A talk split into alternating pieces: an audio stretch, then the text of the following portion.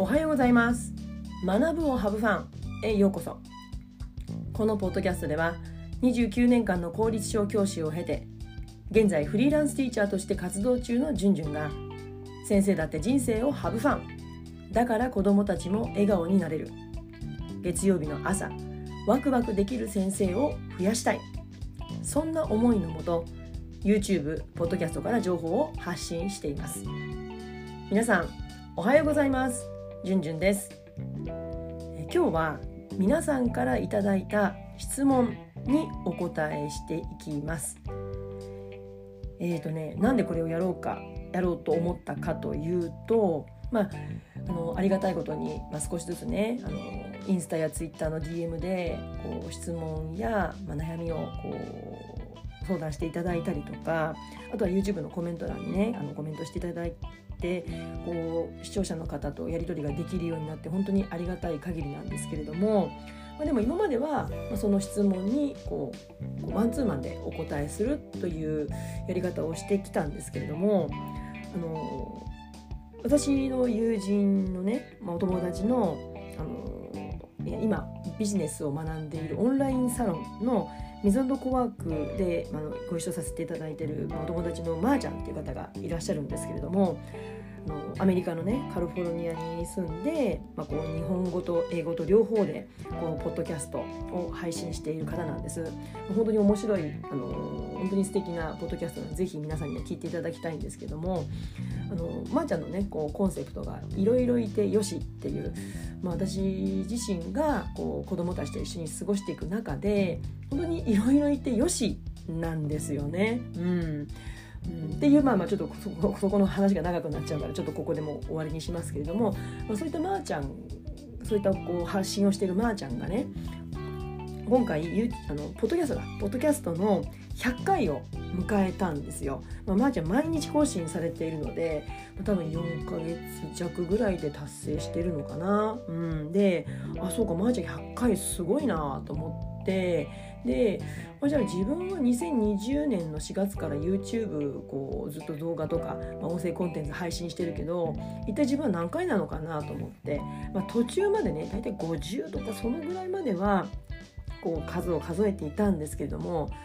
もうだんだんねもうそれどころじゃなくなってきて、うんまあ、多分100超えてんだろうなっていうのは思ってたんですけれども、今回ね数えてみたんですね、まあ、そしたらね130だったんですよ。うん、で、まあ、ポッドキャストが30回ということなんですけどもだからちょうど100で、ね、偶然にもポッドキャストに切り替えてたっていうことになるんですが、うん、でね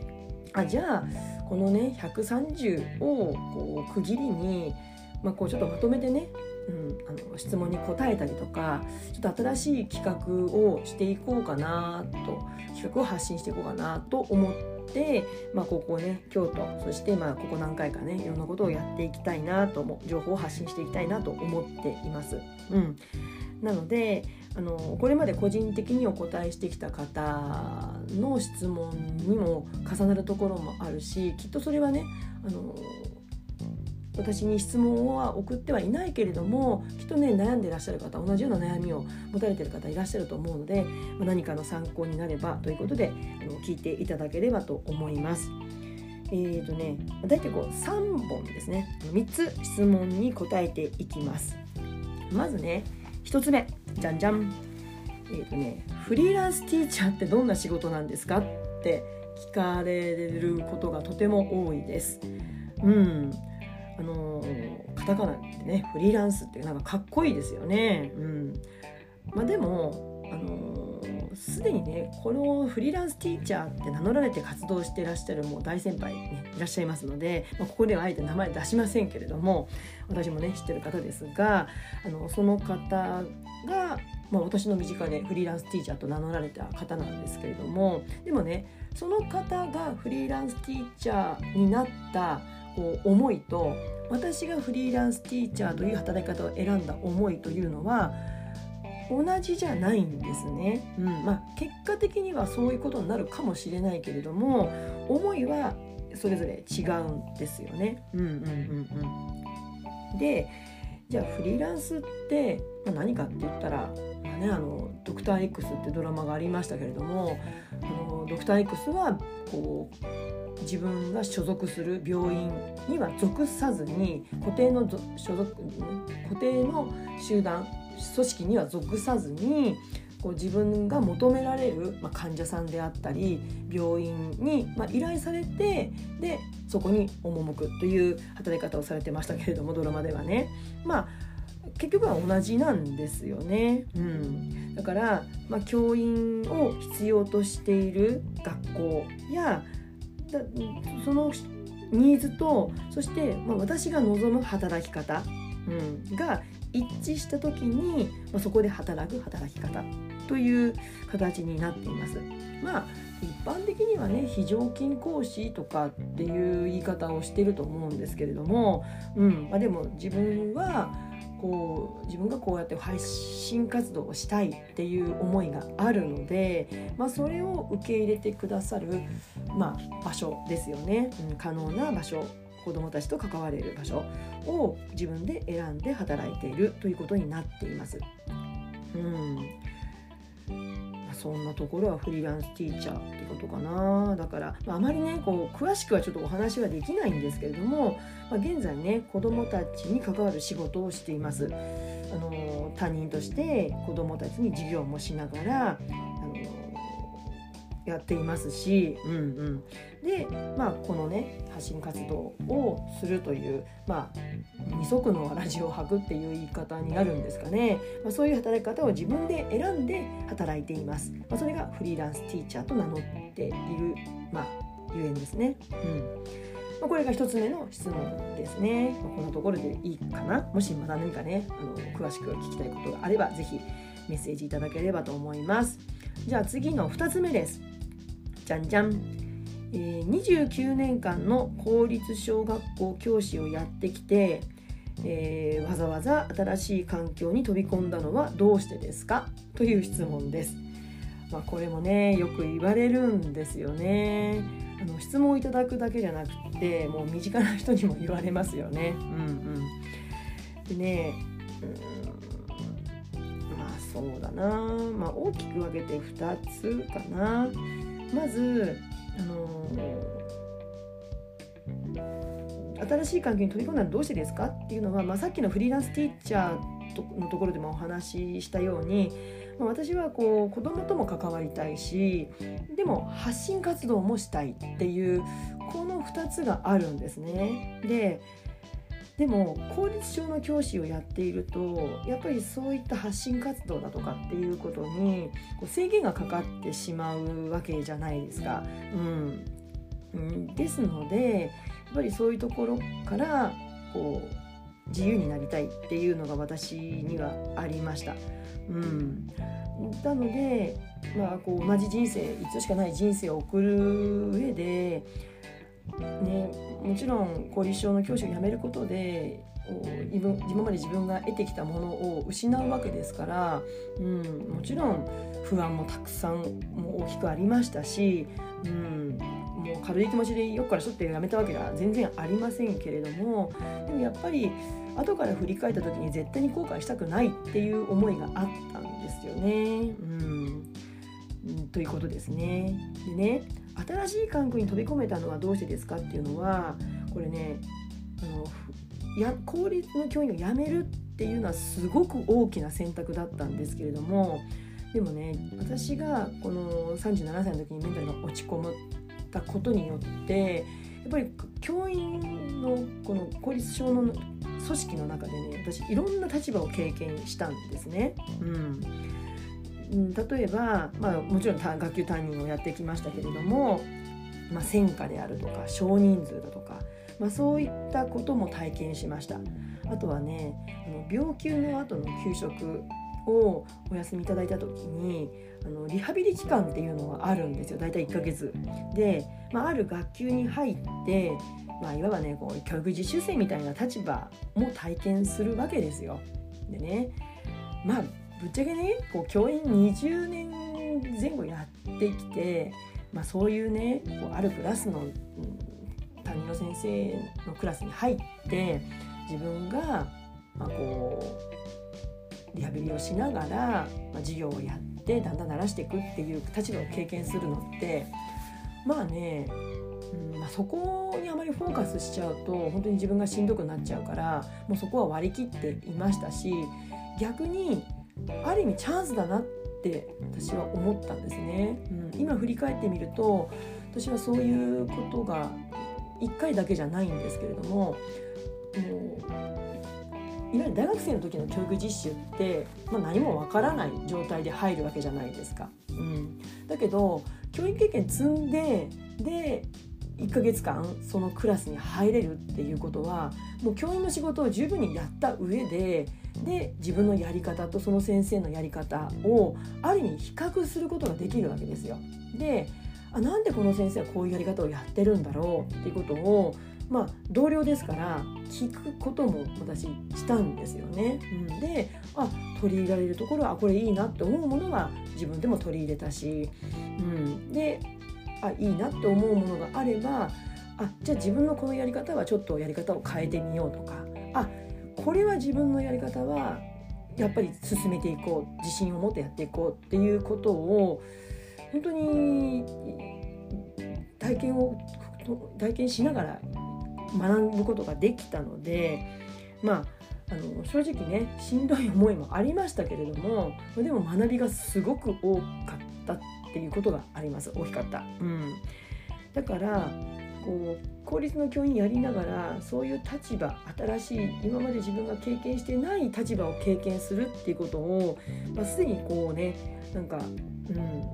今まで築き上げてきたものをチャラにしてゼロから始めるっていうことをやっぱやってきたのでなので公立書を辞めてからももうね今新しい環境に入って、まあ、今の同僚からもよく「ジュニアさんこんなことやってるねやったね」っていうふうに言われるんですけれども「いや私にはできないよ」っていうふうに言われるんですが、うん、まあそれはそれでねある一定の組織にずっと属し続けるっていうことも、うん、大事なことだし私のように、ね、自分の新しいチャレンジをしていくってことも重要だしもうそれ別にこう比較することではないとは思うんですけれども、まあ、私としてはこう身軽に、うん、そんなにこう思い悩むことなく新しい環境に入れてるなというのは感じています。うん、だから新しい環境に飛び込んだのはどうしてですかっていうのは自分がやりたいことを実現するために、うん、新しい環境に飛び込んだ。で新しい環境に、うん飛び慣れているというのはやっぱり自分のこの過去の経験があるということじゃないかなと思っています。はい。じゃあ次の3つ目の質問に行きましょう。ちょっと長いんですけどもご紹介します。じゃんじゃん、えー、公立小学校に15年勤めています。今4年生を担任しています、えー、学年主任と研修主任をやっています。え若い頃は学級担任の仕事に全力投球していたのが年を取るとともに肩書きも増えてそして家庭でも子供が生まれ一番やりたいことに時間が使えないのがとても辛いです、え担任をやりたいと思って教師になったのに、え今の優先順位は学年そして研修。で次に学級自分の子供の順番になってしまっています。えー、じゅんじゅんさんはこんな悩みを持ったことがありますか？もしあったらアドバイスいただけたら助かります。というねあのメッセージをいただきました。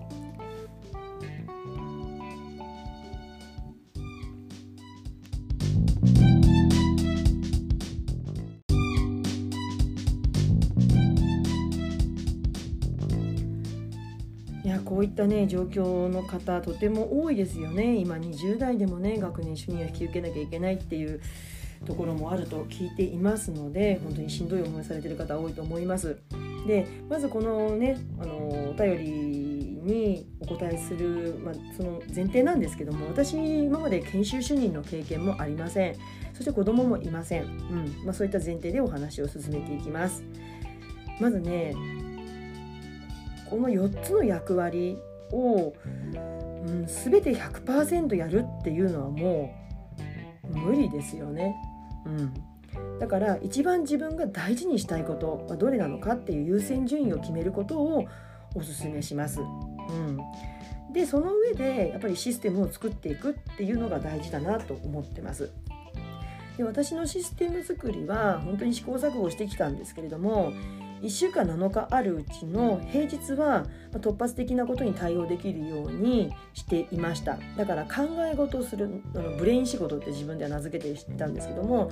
あの頭を使ってじっくり考え事をするのは土日。でも2日間も使っているとなかなか疲れが取れなくなっちゃうので、まあ、土曜日。えー、土曜日ねもう1日丸1日っていう時もありましたけれども時期によってはね。でも極力、まあ、朝こう7時ぐらいに起きてで、まあ、午前中だけで仕事が終えられるようにしたりとか。で、まあ、その上でその計画したことをもとに平日はどんどんどんどんそれをひたすらやっていくというようにしていました。うん、だから学級通信を発行していましたけれども、まあ、それもね何曜日にてあの発行するんであればここのいついつまでに、え、写真を集めてそして文章を書き込んでいくっていうようなシステム作りもしていました。うん。あとやっぱり大事だなと思うのはとにかくねこう4つも役割があるわけですからどこかでね頭を空っぽにする。仕事から離れる時間をきちんと確保するってことがとても重要だなと思います。まお子さんね今小さいので可愛い盛りだと思うのでそのお子さんとの時間を大事にすることでまたね切り替えて子どもたち学校の子どもたちに向き合えることもできるんじゃないかなって思っています。はいえー、もう少しねちょっと詳しく状況をお聞きすることでもう少し具体的なねこともお話できるんじゃないかなと思うのですが、まあ、今この文章の内容でお答えできることは以上かなと思っています。うん、今日はね3つの、ね、皆さんから頂いた質問にお答えをしました。皆さんのね何かの参考になればとても嬉しいです。